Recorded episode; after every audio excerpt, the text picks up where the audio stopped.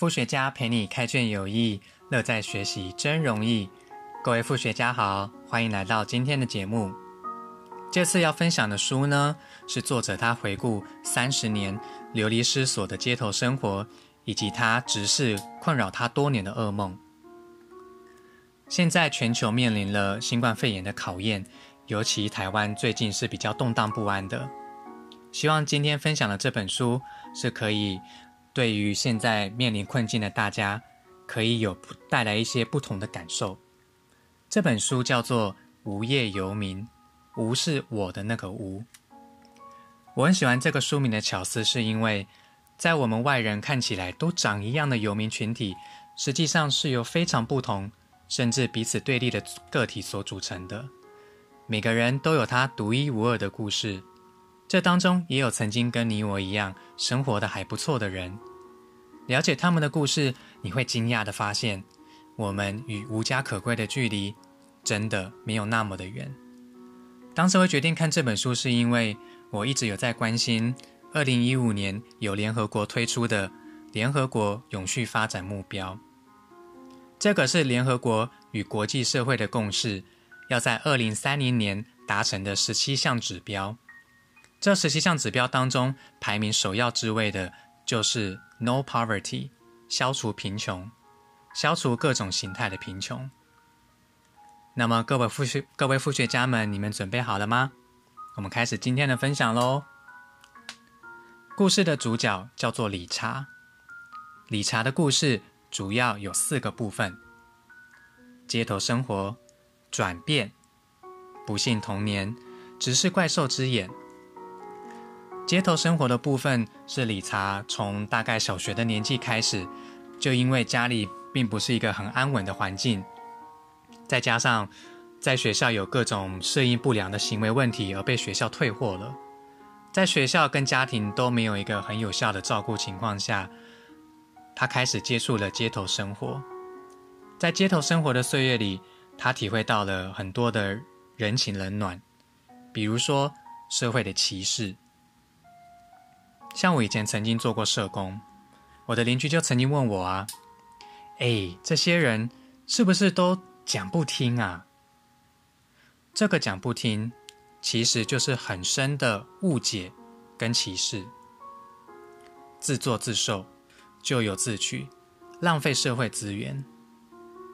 这些都是社会很深的误解跟偏见。再来，因为游民族群是社会比较边缘的弱势族群，所以他们很容易沦为暴力犯罪分子的目标。有可能这个游民今天晚上被呃被什么人杀死了，可是也不见得会有人知道，也不见得会有人报道这样的事情。再来，因为游民他们都有各自面临很重大的创伤或者是考验。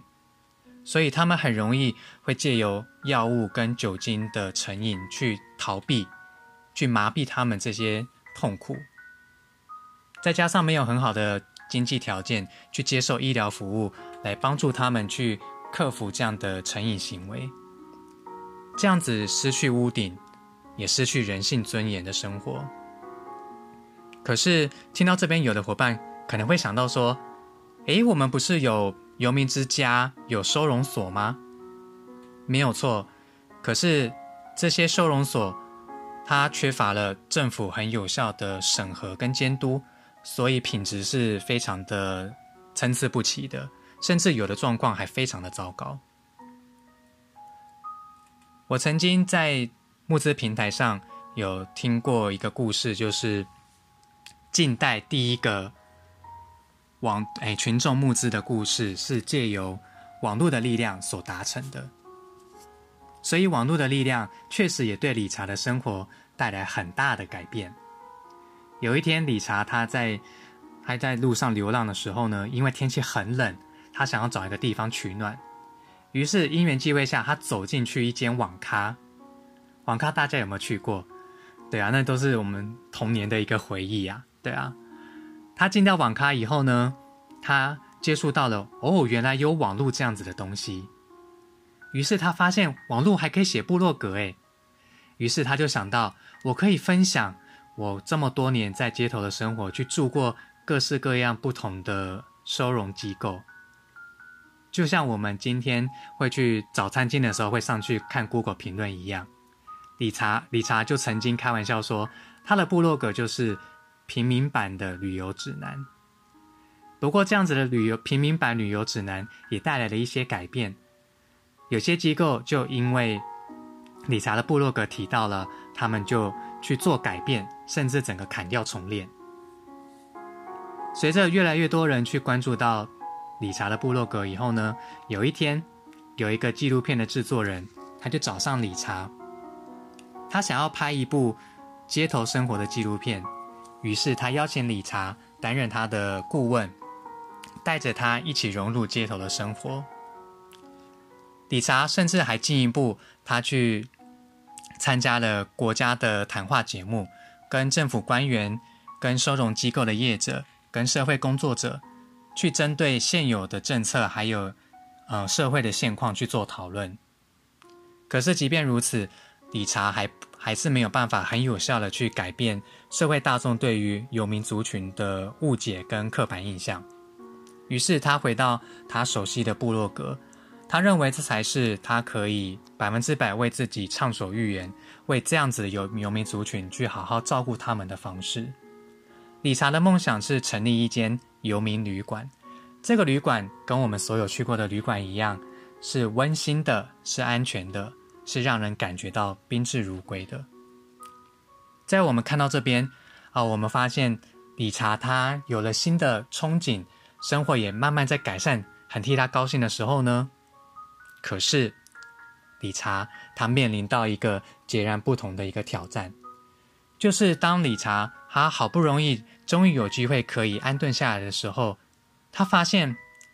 他已经太过习惯多年的街头生活，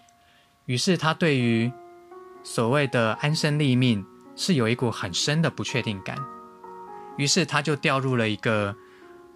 安顿流浪、安顿流浪的一个循环当中。可是他想要做改变，他想要去很好的去。嗯，感受那种安身立命的心境，所以他鼓起勇气去回顾他自己的童年。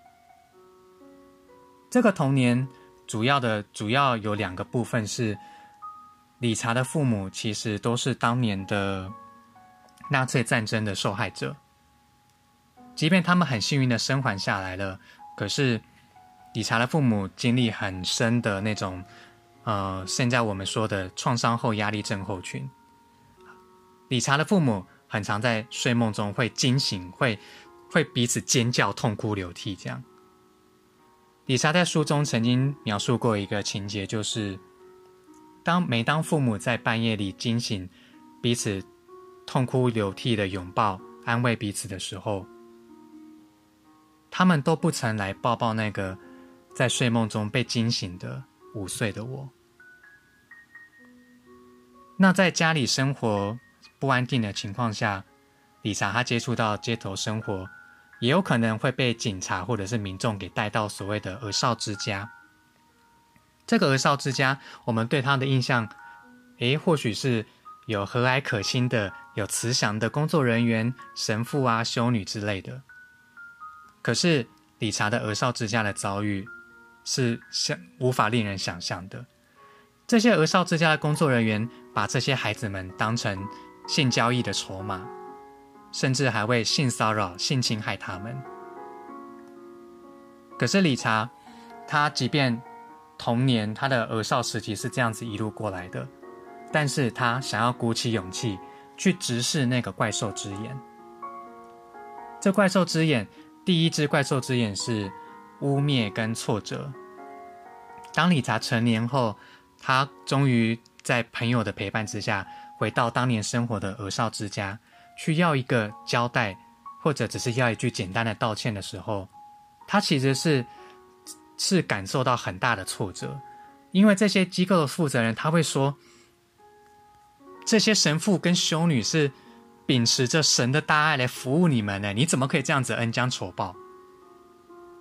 所以没有人相信发生在理查身上的这些遭遇，这让他感到非常非常的挫折。可是理查他坚持到底，没有放弃。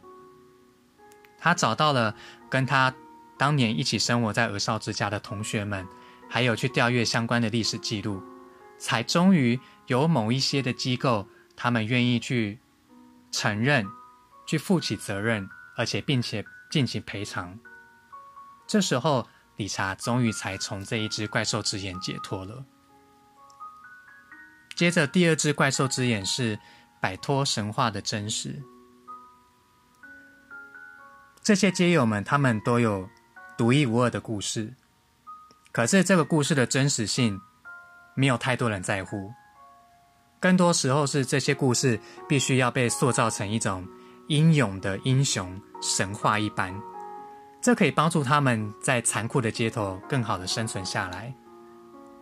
这样子英勇的神话故事，也保护了理查在睡梦中可以免受免受噩梦的侵袭。可是，这个前面提到的这个节目制作人曾经跟理查说，这样子的英勇的神话故事，它帮助了你在街头生存下来。可是如今。你想要安身立命的情况下，你必须要做改变。你要去还原，去回归那个真实的自己，真实但不一定是英勇的英雄。再来第三只第三只怪兽之眼是，刚刚前面有提到，理查的父母并不是一个很稳定的照顾者。可是当理查终于有机会去联络上他失散多年的兄弟姐妹。和家族的亲戚的时候，他开始去拼凑父母当年在纳粹战争时期的遭遇是什么。比如说，理查的父亲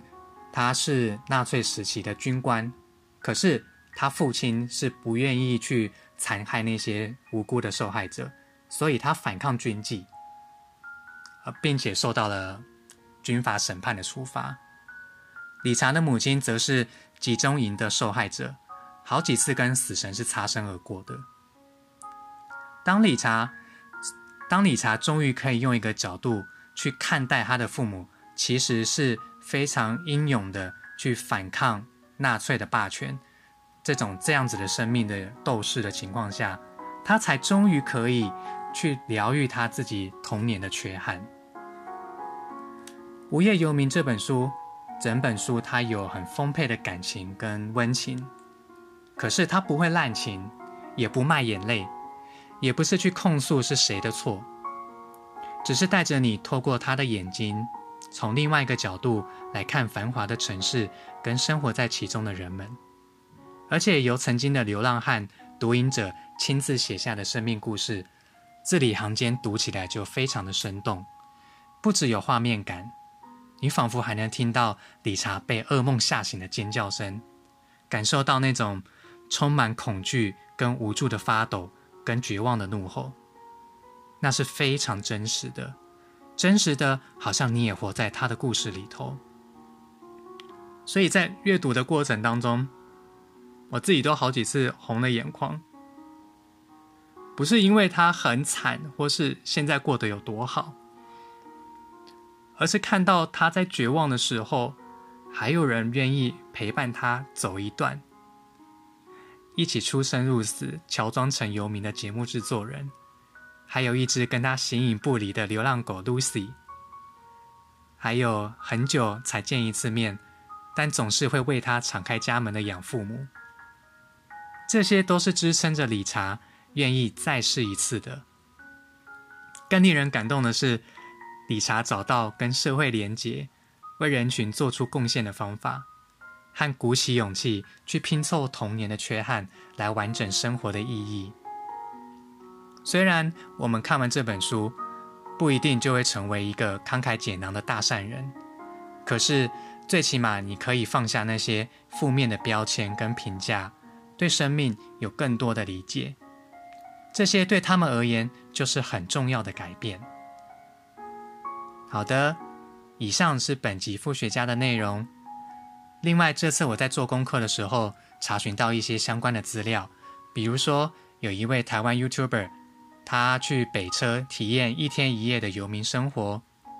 还有国外一出我以前就非常喜欢的社会观察的节目，叫做《What Would You Do》，你会怎么做？都有非常优质的内容。我把节目的网址放在资讯栏上面，有兴趣的伙伴欢迎可以来了解看看哦。好的，副学家陪你开卷有益，乐在学习真容易。各位副学家们。保重身体，我们下次见喽。